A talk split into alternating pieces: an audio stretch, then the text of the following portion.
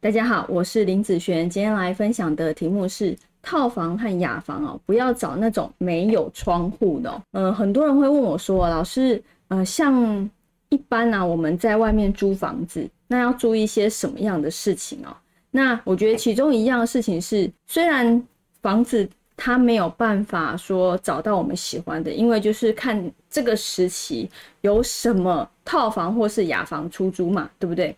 但是房间里面没有窗户这件事情，在套房来讲是比较少见的，但是在雅房就会比较常见，因为雅房它是属于，譬如说它可能只出租某一个房间，那这个房间呢，好，它是没有窗户的，好，那可能其他的房间有，那像类似这种房间就尽量哦不要去租它，或者是你看像家里面一定有某些房间它是没有窗户的，那这个。房间尽量不要哈当做卧房来去使用它，为什么呢？因为你想想看，呃，窗户代表一个气流的进出，对不对？那这一个房间如果没有任何呃通风气流进出的话，那其实这里面会特别的阴暗。好，阴暗呐啊，对于湿啊和冷啊寒啊这方面都是属于阴暗的代表。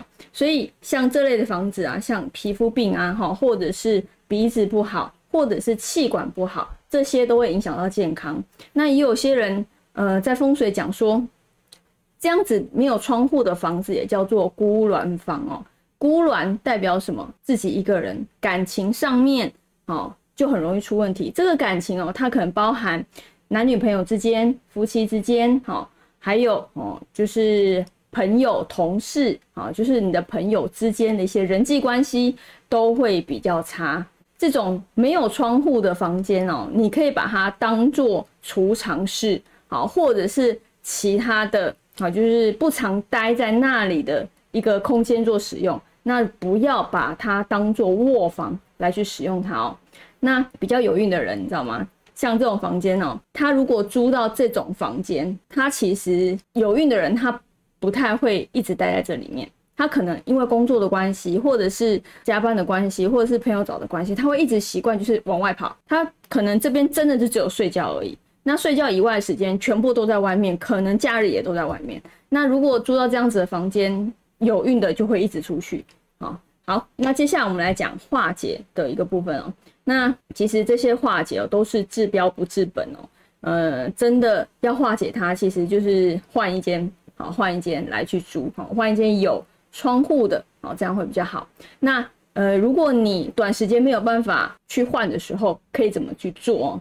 譬如说你在你的好某一个墙壁上好的一个面，你可以呃装那种或者是投射光，好把灯打在那个墙壁上，让那个墙壁好像整个就是发亮。这样子的感觉，因为这个房间没有窗户，太过于阴暗哦，所以呃要让它有一点阳气的感觉。有的人用投射光打那那一面墙，让整面墙是充满生气的。